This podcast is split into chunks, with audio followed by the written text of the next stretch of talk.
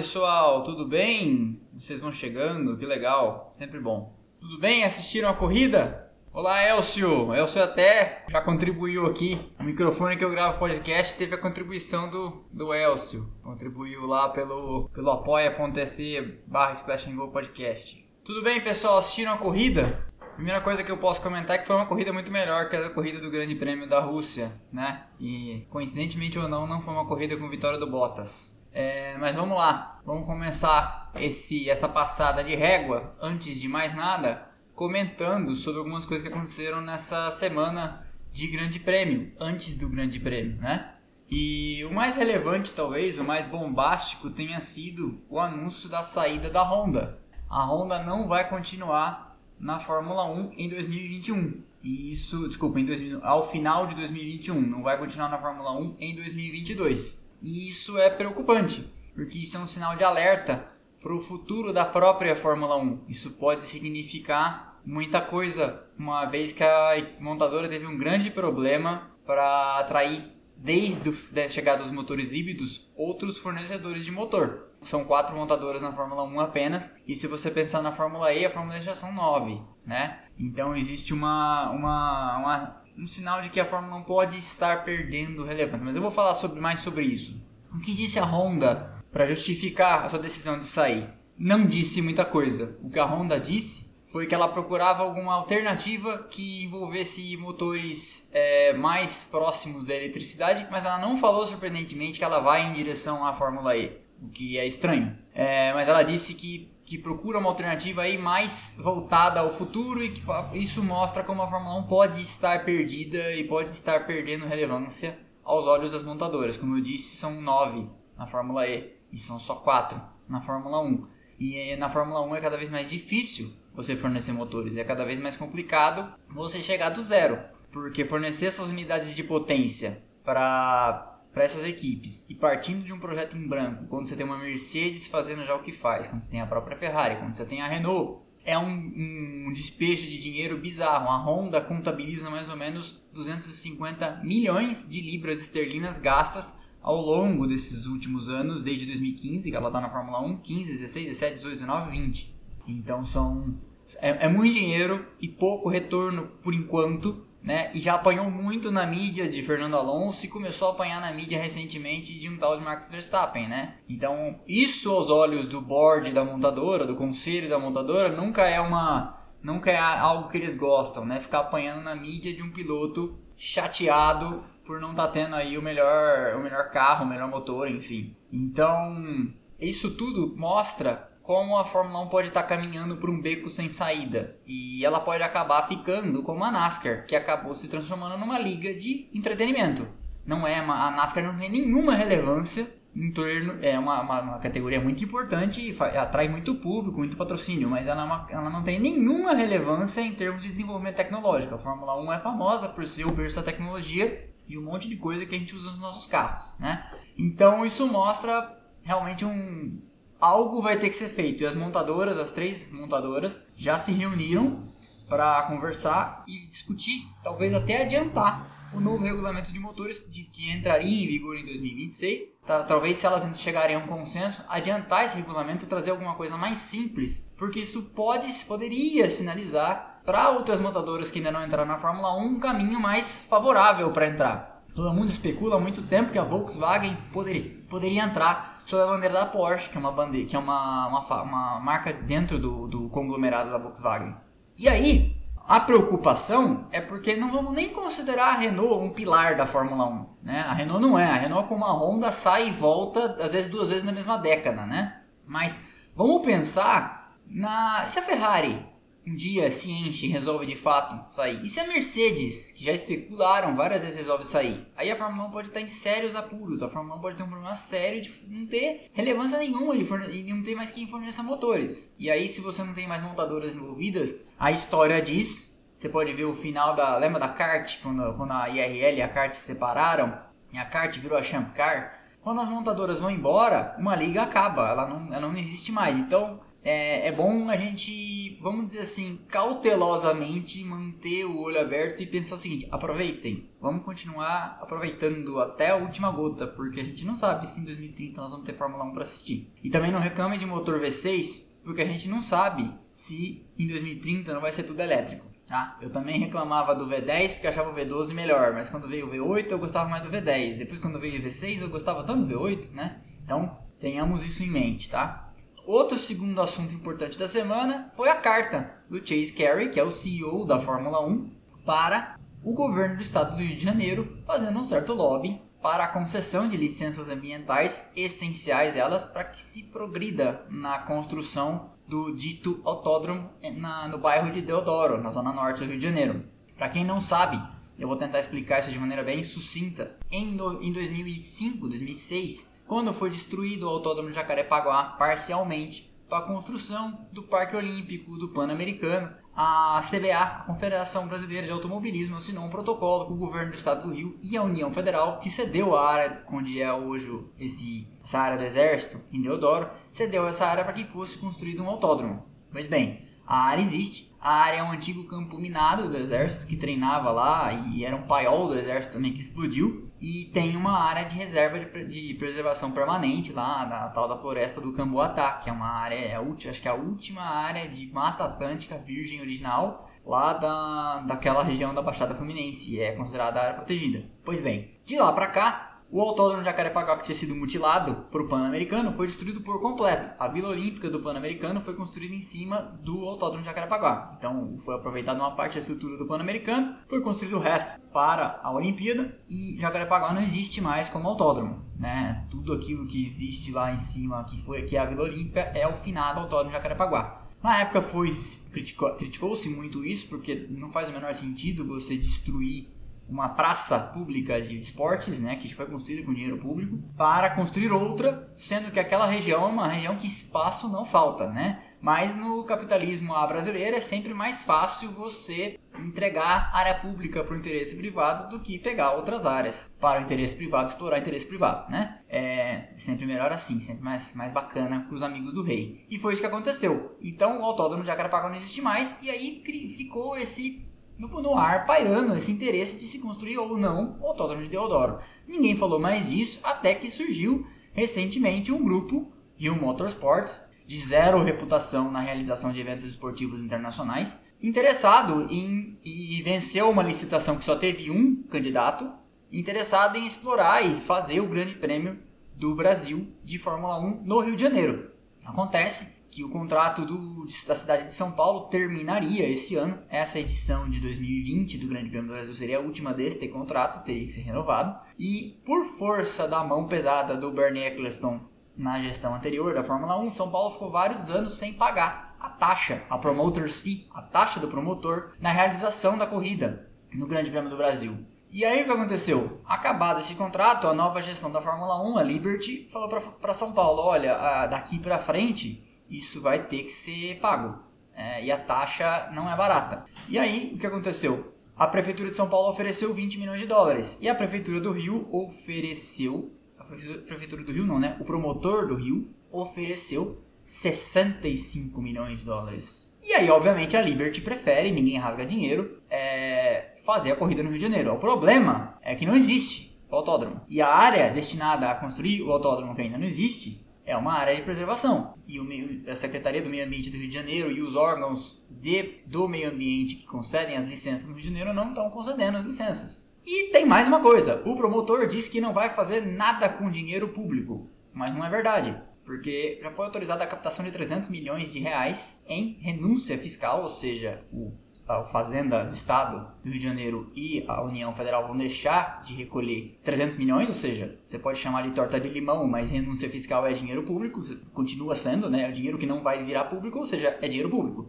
Deixou de pagar imposto. E aí, esses caras apresentaram uma garantia bancária ainda por cima. Isso tudo está documentado, tá? Vocês podem procurar na internet. Eu não sou detentor de nenhum disso aqui. Nada disso é um furo, tá? Só estou repassando para quem não sabe. É, ele, o promotor apresentou uma garantia para a licitação, que estava se apresentando uma garantia bancária, ele apresentou uma garantia bancária de uma instituição bancária na cidade de Bauru, que fica numa casa. que não é um banco. A garantia bancária não é, é de uma instituição que nem banco é. E que procurada por reportagens do Grande Prêmio e, da, e de jornais brasileiros grandes, respondeu, não, nós somos, não somos um banco. Então essa é a situação atual. São Paulo tem um contrato que acabou, o Rio de Janeiro tem, uma, tem um acordo pelo seu promotor e não tem um autódromo. E o Chase Carey, não sei se vocês sabem, deixa de ser, como eu falei na live passada, deixa de ser o CEO da Fórmula 1 ano que vem. E o Stefano Domenicali assume. Então o Chase Carey tá parecendo aquele colega nosso no final de ano que tá querendo bater a meta e sai fazendo qualquer tipo de coisa, porque ele deve ter como meta assinar São Paulo, assinar o Brasil que é o maior mercado consumidor da Fórmula 1 em números absolutos até hoje, mesmo a Fórmula 1 tendo perdido toda a relevância que já perdeu. E ele quer bater a meta. Ele fecha mais um, sai, recebe o bônus, ano que vem deixa a bucha pro Domenicali para resolver esse problema, tá? Então é isso mais ou menos que está acontecendo. E é um escândalo, né? Você tem um presidente de uma um CEO de uma instituição privada que é a Liberty, fazendo pressão no governo do estado do Rio de Janeiro para que conceda licenças ambientais. E se não está se concedendo licenças ambientais é porque algum problema ambiental há. Eu não sou técnico, não sou especialista, mas essa é a questão, essa é a realidade. Então esse foi mais um tema. Chegamos, então, ao Grande Prêmio de Eiffel, disputado lá nas montanhas de Eiffel, porque o detentor do grande, dos nomes do Grande Prêmio da Alemanha não cedeu esse nome, então você teve que dar outro nome. Seria mais ou menos como você ter Grande Prêmio do Brasil em São Paulo e Grande Prêmio da Baixada Fluminense, ou Grande Prêmio do Pão de Açúcar no Rio, porque você não poderia usar o nome do Grande Prêmio do Brasil duas vezes, até por regulamento um país não pode sediar dois grandes prêmios. Ainda que dentro do mesmo território, como Nürburgring e Hockenheim, você tenha duas corridas, mas a, a, bandeira, né, o rótulo não pode ser Alemanha duas vezes. Chegamos lá. Tempo horroroso, a previsão era já de tempo horroroso na sexta-feira e as duas sessões livres foram canceladas tanto na primeira sessão como na segunda sessão, por problemas de teto. O helicóptero de resgate tem que ter condições de voar, senão você não tem atividade na pista para a Fórmula 1. Isso é, um, isso é um requisito essencial. Tanto que você tem que ter dois helicópteros. Que se acontecer alguma coisa, enquanto um helicóptero está indo, o outro helicóptero está à disposição para continuar prestando socorro se outra coisa acontecer. Senão você tem que parar as atividades de pista. Não tinha condição de voar esse helicóptero, não tinha condição de ser realizada atividade de pista, nada aconteceu na sexta-feira. Vamos então para o sábado. E no sábado, Lance Stroll amanhece mal de saúde. Todo mundo imaginou que poderia ser Covid-19, porque algumas equipes tinham casos confirmados. A Mercedes, inclusive, tem um caso. A Racing Point teve o Sérgio Pérez, não vamos nos esquecer, algumas corridas atrás. Mas não foi isso que aconteceu. Parece que é uma que nossos médicos aqui chamam de virose. Ele não estava conseguindo sair do trono. Era uma dor de barriga mesmo. E aí o nosso trono não pôde correr. A sorte da Racing Point é que o Nico Huckenberg estava em Colônia, que fica uma hora e 15 lá de Nürburgring. Foi chamado, parece que às 11h30 da manhã, para a classificação que era às 2 da tarde. Pegou o carro, saiu correndo em direção a, a Nürburgring e até correu com um capacete que é cor de estoa, né, da, dos carros da Racing Point, mas era o capacete que ele tinha ali mais perto dele chegou, participou da classificação e ficou em último. Não tinha, acho que parece que nem o ajuste do banco estava adequado para ele. Nico Huckenberg é um cara bem alto. É, uma vez no Grande Prêmio do Brasil 2011 eu consegui tirar uma foto com ele. Ele, eu tenho 1,80m, ele tem 1,86m, 87 é um cara alto. E aí teve problemas de adaptação, não conseguiu passar, mas fez uma boa corrida. Depois a gente vai falar disso. Você reparou que eu vinha falando nas outras lives como o Bottas começa sextas-feiras melhor que o Hamilton? O, é, o, o, Hamilton vem encurtando essa diferença até que chega na classificação e o Hamilton fica na frente. Pois é, o que aconteceu dessa vez? O Bottas fez uma volta muito melhor que a do Hamilton e muito provavelmente porque o Hamilton não teve a oportunidade de na sexta e no sábado de manhã vir lapidando o carro. Então o resultado foi que o Bottas fez a pole uma, uma diferença de tempo considerável na frente do Hamilton. Até pegar aqui, eu tenho esse tempo separado.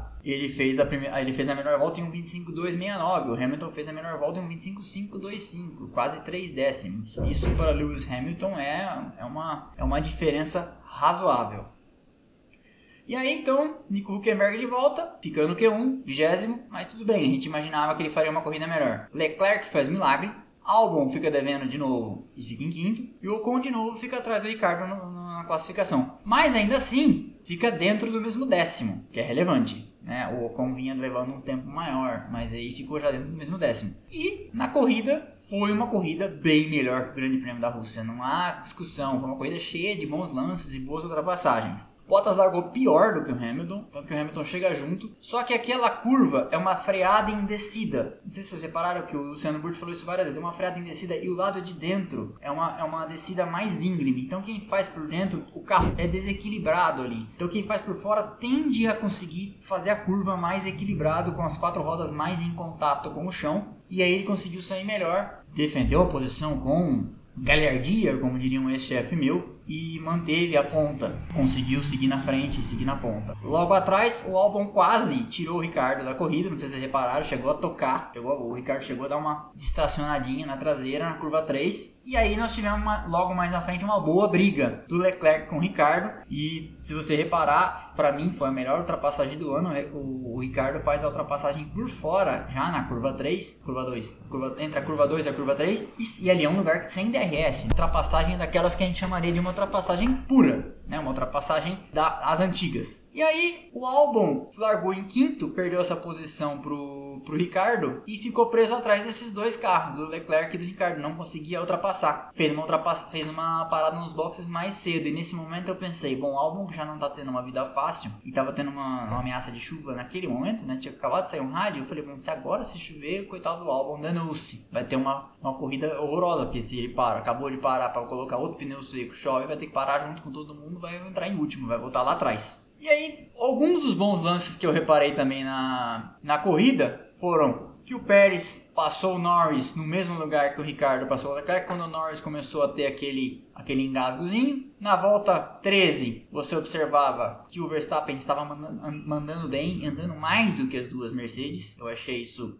bastante interessante. E aí vem o erro não forçado do Bottas. O Bottas comete aquele vacilo, passa reto na, na freada da curva 1, trava a roda de dentro e o Hamilton assume a ponta. Ou seja, não dá nem para dizer que o Hamilton correu sozinho. Na verdade, o Bottas que dificultou vida dele. E aí, mais uma vez, eu lembro da corrida da live passada que eu comentei como é, como é deselegante o Bottas ficar xingando os críticos no rádio, né? E depois fazer o que fez hoje, né? Então, assim, você não, se, você não ajuda a gente a te ajudar, né? Isso fica realmente muito, muito chato, né? Xinga todo mundo no rádio e faz o que fez. Mais adiante, o Raikkonen quase virou, virou de ponta cabeça o Russell, naquele lance digno de Pastor Maldonado. Não sei se, são, se, se vocês lembram que no Grande Prêmio do Bahrein de 2014, o Maldonado fez uma coisa muito parecida com o Esteban Gutierrez da Sauber. Foi um lance bem, bem parecido também na curva 1, quase matou o coitado do mexicano, o Gutierrez. E aí, no meio da transmissão, eu não gosto de ficar falando mal da transmissão, mas é que a transmissão não me ajuda também. No meio da transmissão falaram sobre, não, depois depois da corrida, fique no ar porque nós vamos fazer mais um capítulo da série sobre os 70 anos da Fórmula 1. Hum. E no capítulo de hoje, um episódio. É, são seis episódios. 70 anos, seis episódios. Um episódio sobre a temporada de 1993. Ah, meu Deus do céu, viu? Que preguiça que dá. Eu, eu, já falei isso algumas vezes, eu vou só falar bem rápido. Esse sebastianismo, não sei nem se existe esse termo, mas essa, essa coisa de ficar tratando a Fórmula 1 como Fórmula Senna, sabe? 93 foi um ano que o Senna pilotou muito, isso é verdade. Ele não tinha o melhor carro, pilotou muito, fez, fez grandes corridas, e a, o campeonato foi vencido pela Williams, que tinha um melhor carro. Alan Prost também pilotou muito, foi campeão, né? Esse sebastianismo de fazer, de ficar falando dessas coisas que já aconteceram, por exemplo, a Fórmula 1 tem 70 temporadas completas. Por que não fazer um episódio sobre a temporada de 2010? Foi uma temporada enlouquecedora. Na última corrida, cinco pilotos chegaram na última corrida. Na, na, chegaram na última corrida, né? Com chance de ser campeões, né? Por que não? Por que não falar da temporada de 86? Que na última corrida, três pilotos chegaram com chance de ser campeão. Por que não falar de 2003? Em que Schumacher, Kimi Raikkonen e Ronaldo Montoya chegaram na última corrida também com chance, os três, de ganhar o campeonato. Entendeu? É, Fórmula Senna. E aí o que acontece? Acontece que passam, passando o tempo e as pessoas acham que o Hamilton não é nada, que o Schumacher nunca fez nada que prestasse, que o Vettel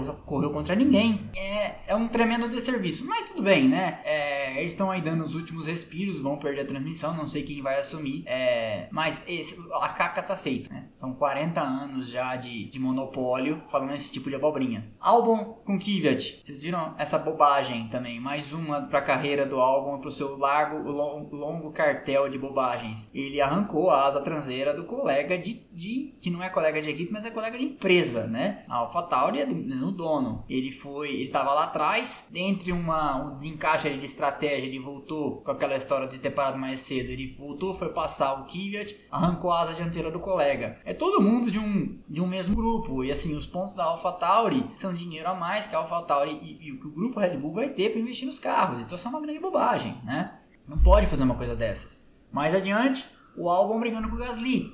Ainda ultrapassando, fez a ultrapassagem, mas ele não devia estar ali brigando, né? O Albon era o cara hoje que tinha que ter pegado o pódio no Ricardo, né? Então seria Hamilton, Verstappen, Albon, mas continuar tomando meio, por exemplo, ontem na classificação fez uma grande classificação, uau, ele só tomou meio segundo. Puxa vida, hein? É, vai ficando o estoque de desculpas vai ficando cada vez mais mais mais exíguo, né? Vai acabando, acabando as, as, as desculpas. Eu achei engraçado.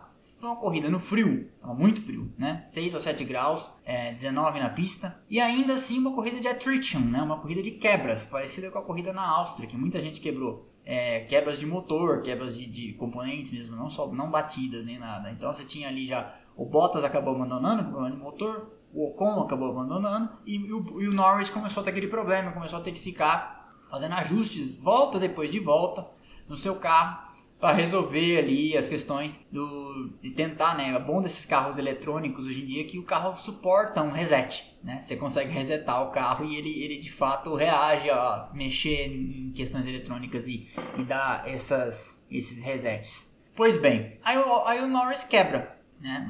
Volta a ter problemas e quebra. O Pérez ainda tinha tentado dar um undercut nele e a transmissão perdeu isso. O Pérez tenta dar um undercut, para uma volta antes, o Norris para também, volta e ainda assim volta na frente, né? Então não não conseguiu dar o pulo do gato e fazer a ultrapassagem. Aí o Norris quebra. E quando ah, eu esqueci de falar uma coisa. Pérez Leclerc, né? O Leclerc vai lá e devolve a ultrapassagem. Na volta seguinte tomou, mas a italianada adora esse tipo de coisa. A lá a lá Gilles Villeneuve, né? É, vai, o cara vai ganhando cada vez mais o coração da torcida. E, e enquanto houver desculpas para colocar a culpa no carro, vai ficar salvo dos, da sanguinária imprensa italiana. Aí o Norris abandona. O Norris abandona, safety car, junta-se todo o pelotão. O Gasly passa o Leclerc por fora também, no mesmo lugar que o Ricardo passou o Leclerc também. Então o Leclerc hoje tomou duas por fora no mesmo lugar. Genial. Depois, nas voltas seguintes, o Magnussen e o Vettel têm uma briga digna de osso duro de roer e limpa, né? Apesar de ter uma tocadinha de pneu, soltar uma fumacinha, mas nada de nada de, de vamos dizer assim, antidesportivo. E na sequência, o Magnussen e Raikkonen também tem uma, uma, uma, briga de que não valia nada lá atrás, mas uma briga bacana de se assistir, uma briga que depois a gente coloca um dia no grandes ultrapassagens da, das sessões de terça, acho que é terça-feira, né? Daí um pouco aparece o Raikkonen casa, outra coisa que a transmissão aprontou, né? Daí um pouco aparece o Raikkonen com a casa dianteira vibrando. E aí eu escuto o Luciano Burti falando, nossa, ele tá com a asa dianteira vibrando, deve ter sido um toque. É lógico que foi um toque, vocês não viram o que ele fez com o Russell? Quase virou o Russell do avesso na corrida. Eles falaram isso, então devia saber, né? É o mesmo lado que acertou o Russell, a dianteira trepidando.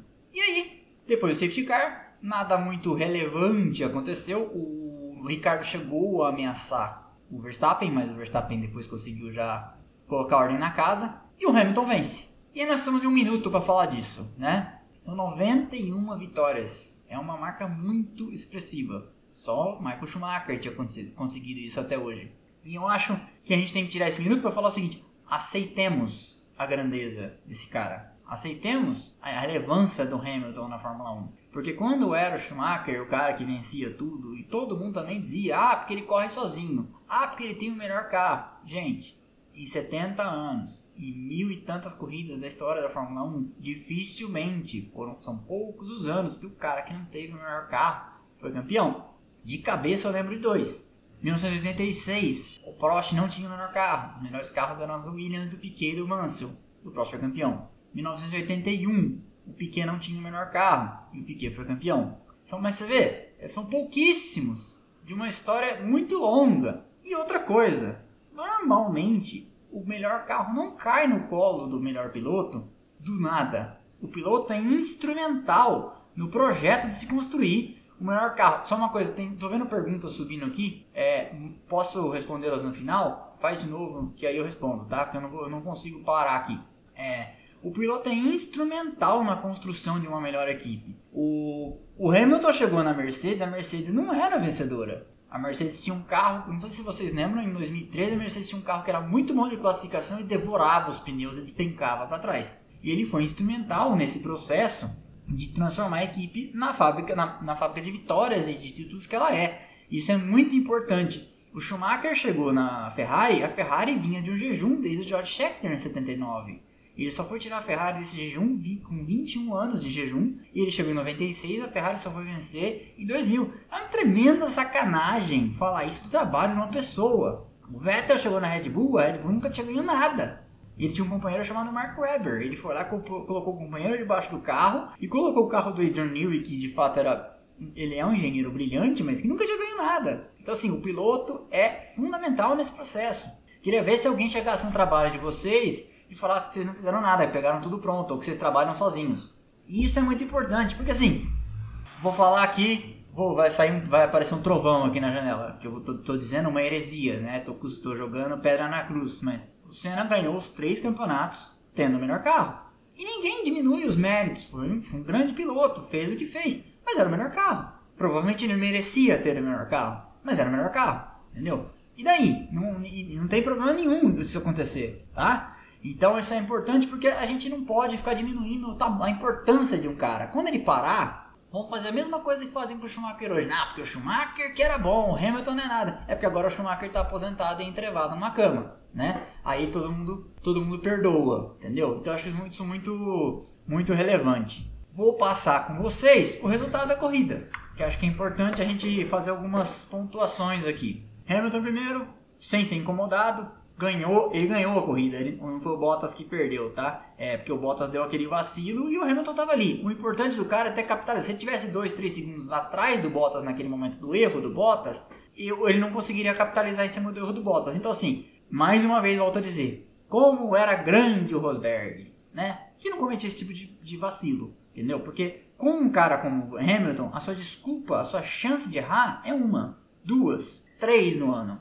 Entendeu? O cara vai estar tá lá então, se você vacilar, ele vai capitalizar em cima de você. E ele fez isso. Depois o Bottas teve um problema de motor, coisa rara que a Mercedes tenha, né?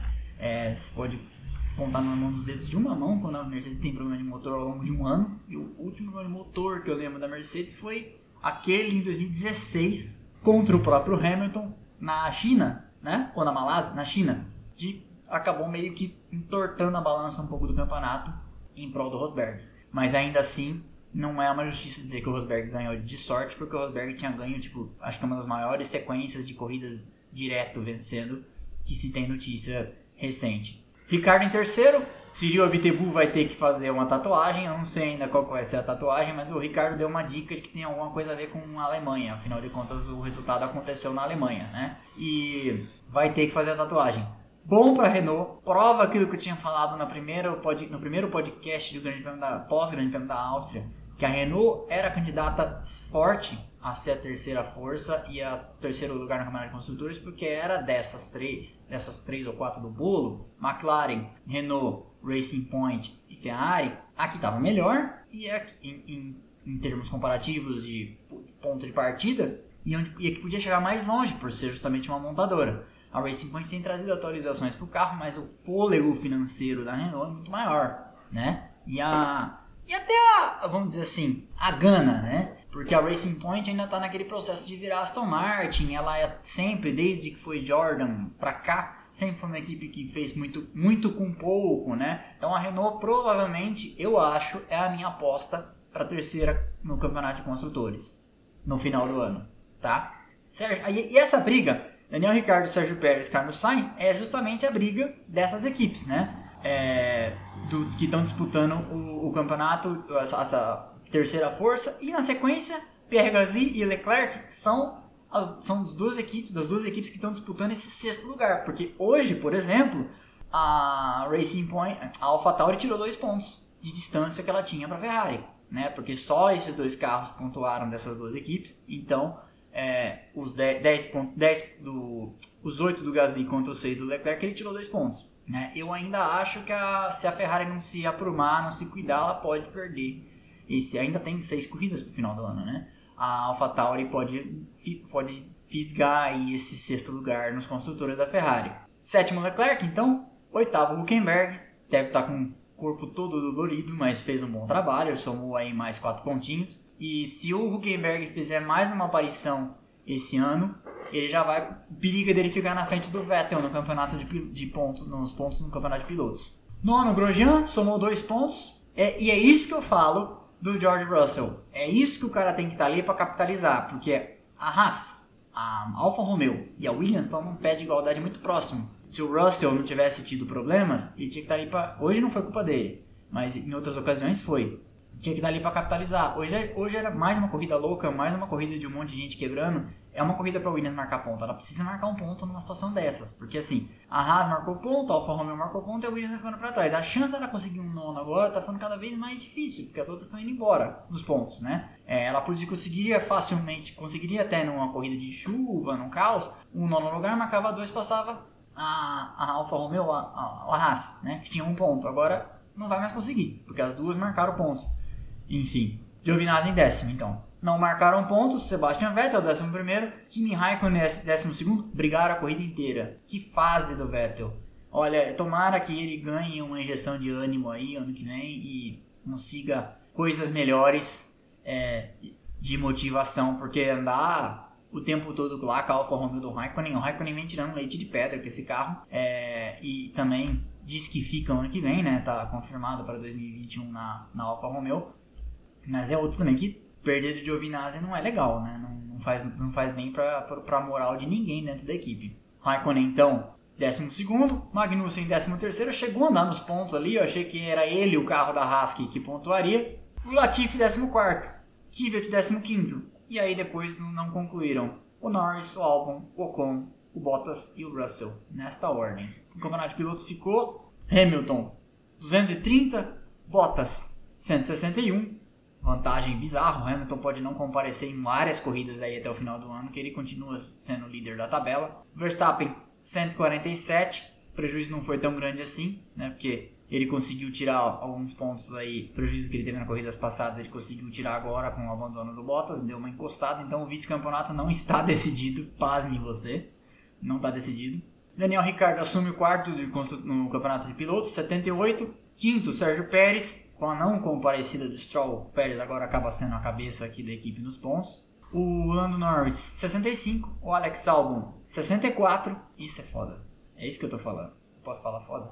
É, isso é complicado, né? Porque o Albon era o cara que tinha que estar tá aqui em quarto. O Albon tinha que estar tá na frente do Ricardo. Isso não está prejudicando a Red Bull, porque a distância no campeonato construtores da Red Bull a, desculpa, da segunda, a Red Bull que é a segunda, para a Racing Point, que é a terceira, é tão grande que não prejudica, não vai, nenhum, não vai ser nenhum problema. Mas se não, poderia ser. Prosseguindo. Leclerc, tirando leite de pedra ainda, 63. Lance Stroll, 57. O Gasly, muito por causa daquela vitória, mas segue catando pontos, né? 53. Sainz, em todos os azares que teve nesse ano, 51. Tá se recuperando aí, quem sabe é um cara para chegar junto com o Norris mais ali em cima. Norris tem 65, então a distância não é tão grande. E isso vai ser importante. O Sainz tem que pontuar, isso é importante para a pontuação da McLaren, né? porque a briga ali nos construtores é muito apertada, já vou falar disso. Ocon, 12 com 36. E aí é, o Ocon está numa situação delicada porque ele tem menos da metade dos pontos do Ricardo, né? Isso é, isso é relevante. Isso faz ser, eu já falei aqui, né? Que o ano que vem o, o osso que o Ocon tem que roer é um pouco mais duro, que é o Fernando Alonso, que eu não vou nem entrar no mérito de quem é mais veloz, mas é um cara que vai trazer a equipe em volta dele. Vai sobrar a farela do bolo pro Ocon ano que vem. Parece que o Alonso anda com o carro da Renault de 2018 na, em Barcelona essa semana já. Porque não pode ser o carro desse ano, né? Por regulamento tem que ser o carro de dois anos atrás no máximo.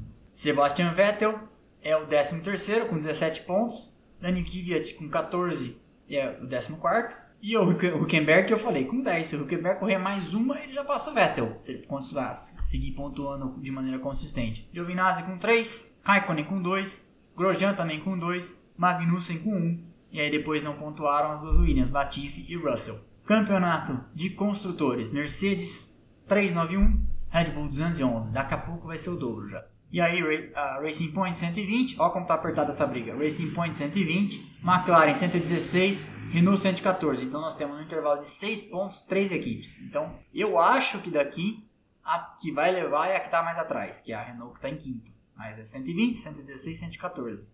Racing Point, McLaren Renault. Aí um salto para trás, a Ferrari com 80. E aí é outra briga aqui. A AlphaTauri com 67. essa é uma, é uma disputa apertada que vai, não está decidida ainda também. E aí já lá atrás, a turma do fundão, a Alfa Romeo com 5, a Haas com 3 e a Williams com 0. Então agora o salto que a Williams precisa dar precisa ser ah, um, ela tem que agora para passar a Haas precisa já de um oitavo lugar. E não é, é um nono e um décimo é mais fácil de conseguir do que um oitavo lugar, né? Mas é, esta é a dura realidade, ok? Então é isso. Eu vou transformar esta live em podcast. Sai daqui a pouco, para quem quiser ouvir como podcast. Vou fixar ela na Instagram TV, se você quiser ouvir. Na semana que vem tem, como não tem corrida, que a próxima corrida vai ser pulando no final de semana em Portugal, né? Pula esse, vai ser no próximo, do final de semana do dia 25. É, na semana que vem tem um episódio de equipes que amamos. Eu vou fazer da gloriosa e breve Brown GP, de, que correu em 2009 e tem 100% de aproveitamento, portanto. E eu vou fixar o vídeo então na Instagram TV. Obrigado, até a próxima